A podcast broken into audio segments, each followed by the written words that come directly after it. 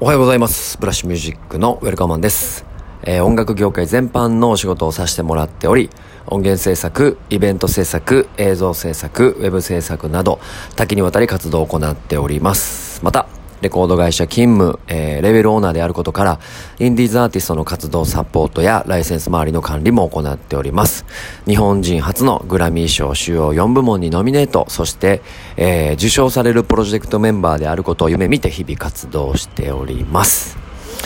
はい、今日も、えー、ジメジメ、えーそんな一日ですが、あお休みの方もいらっしゃると思いますんでね、えーまあ週末楽しんでいければなと思っております。まあ僕はもちろん仕事があるので、えー乗り切っていきたいなと思っています。はい。まあ、そんなわけでですね、えー今日もまた気づきというか、あの、ちょっと、あの、テーマにパンチがある感じでいきましたが、えーこの今やってるラジオトーク、えーポッドキャストは罰ゲームみたいなもんや、について、えー喋りたいと思います。えっ、と、長くなりそうなので、なるべく簡潔に、えーどれぐらいスムーズに伝えれるか、今日の僕のテーマでございますが、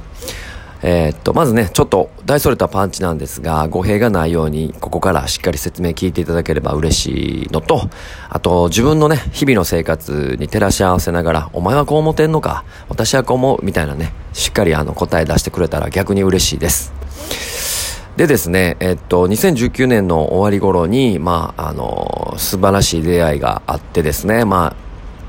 あ、あと、なんていうかな、腹をくくった出来事があって、で、あとは2019年に1年に1回ブラッシュミュージック、うちの会社と学校でね、一緒に作ってる音楽フェスをやってるんですが、まあそれも終わり、えーいろいろ考えることが、あの、ある時期に入ったんですね。まあ反省とか改善とかこれからのこととか。で、そこで考えていった時に、まあ、大きくね、あのー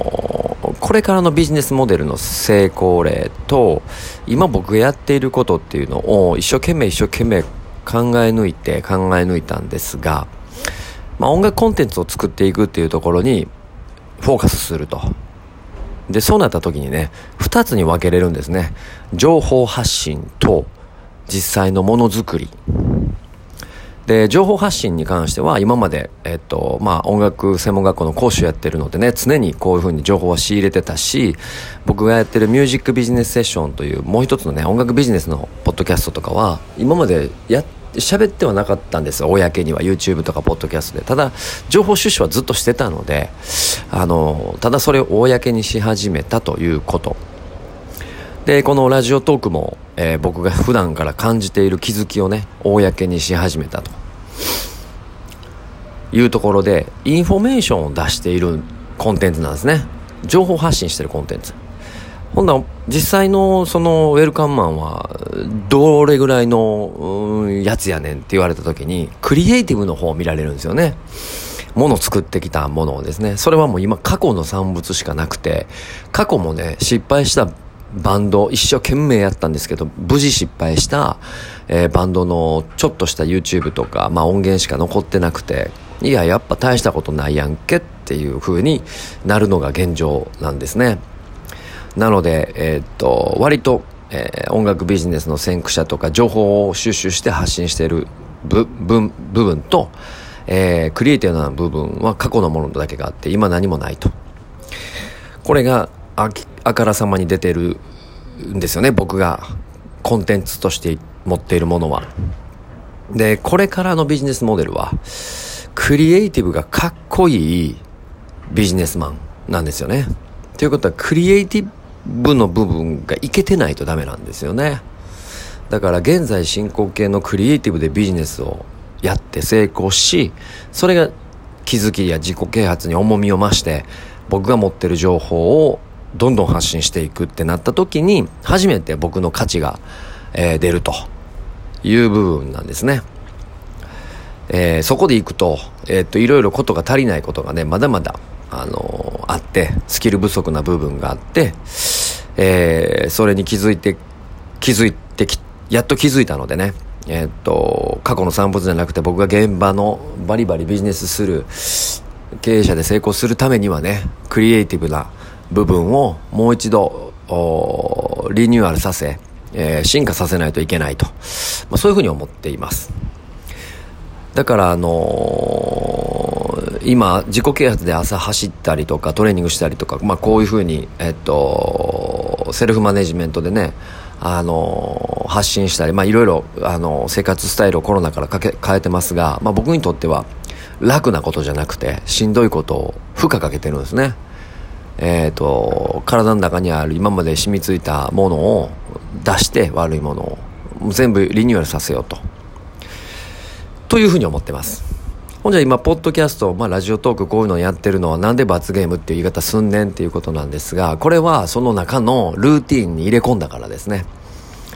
えー、例えば、えっと、授業で喋るだけではなく、まあ、YouTube にアーカイブ残すとか、えっと、サムネイルをいちいち自分で毎日作るとか、音源書き出すとか、どうやったら効率よくスムーズに進むんだろうっていうのを、まあ、試行錯誤しながら、えー、やってるわけなので、結構、あの、これ準備に時間かかったんですね、意外と。ルーティン、ルーティン準備に入っていくまで。はい。で、その上でなおかつクリエイティビティであれっていうこと、かつ今の生活を守れ。家族ももちろん守れ。えー、なので、負荷をかけまくってるっていうところの意味で、今回はちょっと罰ゲームって言いました。で、僕のインフォメーションは皆さんもご察しの通り、特にミュージックビジネスセッションとかはやっぱり二次情報なんですよね。僕が持ってる情報ではなく、世界の最新情報を僕がもう一回解説してるので、二次情報だし、えー、っと、今やってるこれ、このね、発言とかもやっぱりいろんな成功者の方がやっていってる動線なので、まあ、すごく目新しくないと。ほんなら僕が実際の第一次情報でえっ、と、価値を生むものっていうのは、やっぱりクリエイティブの部分だし、あとは過去に実際やってきたビジネスの、えー、生身の行動、生身の判断になってくるというところなので、まあ、この辺の住み分けがね、やっと頭で整理できたし、えー、っと、無料で情報を出す部分と、実際価値を生んでビジネスとしてやっていく部分を僕の中で住み分けができたんですね。はい。ここにまあ至るまで大体もう悩みに悩んで2、3ヶ月かかっています。はい。んで、今やってるこのルーティンは1年以上は続けないと多分結果も出ないですし、多分言ってることやってることのその、うん、イメージも皆さんになかなかお伝えできないので、まあ、あのー一つの答えと、えー、行動を範囲、えー、とあとは道地図がねあのできたのであとはもう筋力と体力と勝負なのであ山を登り続ける。うん。壁があっても登り続けることをあとは続けるだけなんじゃないかなとそんな風に思っています。だからまあ罰ゲームっていうパンチ力あるタイトルでいきましたが要はルーティンにして負荷をかけると。で今まで持っていた情報を効率よく表に出す。これをルーティン化していきつつ今までやってなかったクリエイティブを本気でそこのまた時間を割いてやる。で自分の、えー、最新ビジネスと、えー、自分の本当に持っている力を表現し価値を生むですね。まあこれ言ってるだけで大変なんですよね。多分ね。大変です。あの今言ってるだけでもお前かっこいいなって自分で思ってますが結果が出なければスーパーダサいまま終わりますと。いうことで2020年はまあ僕の中でもいろいろ変革の時期であるのでね、え今年と来年はこのルーティン、は、食いしばって、もう怠けんと毎日毎日毎日毎日、もうほんまにもうやり続ける。あとは気合いみたいなね。はい。まあそんな状況です。はい、皆さんもね、自分の今やっていること、評価されたいこと、あとは無償で提供したいものなんかをね、えー、住み分けしていきながら、えー、っと、しっかり、その、状況把握して、えー、時間を大事に使ってもらえたらなと思います。はい。ということで、えー、今日の、えー、っと僕の、えー、ボイスログはですね、えー、このテーマでお届けしましたが、え、っとミュージックビジネスセッションというポッドキャストでは最新音楽ニュース、えー、そしてロードトゥグラミーというポッドキャストでは、えー、っと2021年に、えー、受賞しそうな、えー、素晴らしい楽曲と過去の、えー、グラミー賞を受賞したアーティストを紹介しています。えー、その他7月からはですね、えー、っと生放送で、えー、オンラインでえー、楽曲制作をする、まあ、コーライティングオンラインセッションなんかの、えー、やろうと思ってて、今は、まあ、一生懸命機材とか、システムの準備をしているとこです。で、その他にも実はもう一つ大きいプロジェクトがこれから走っていくので、まあ、いよいよ今まではい、ちょっと途切れちゃいましたが、まあ最後ちょっと告知になったので、えー、以上でそんな感じですね。で、今日もあのー、大阪に出て仕事してます。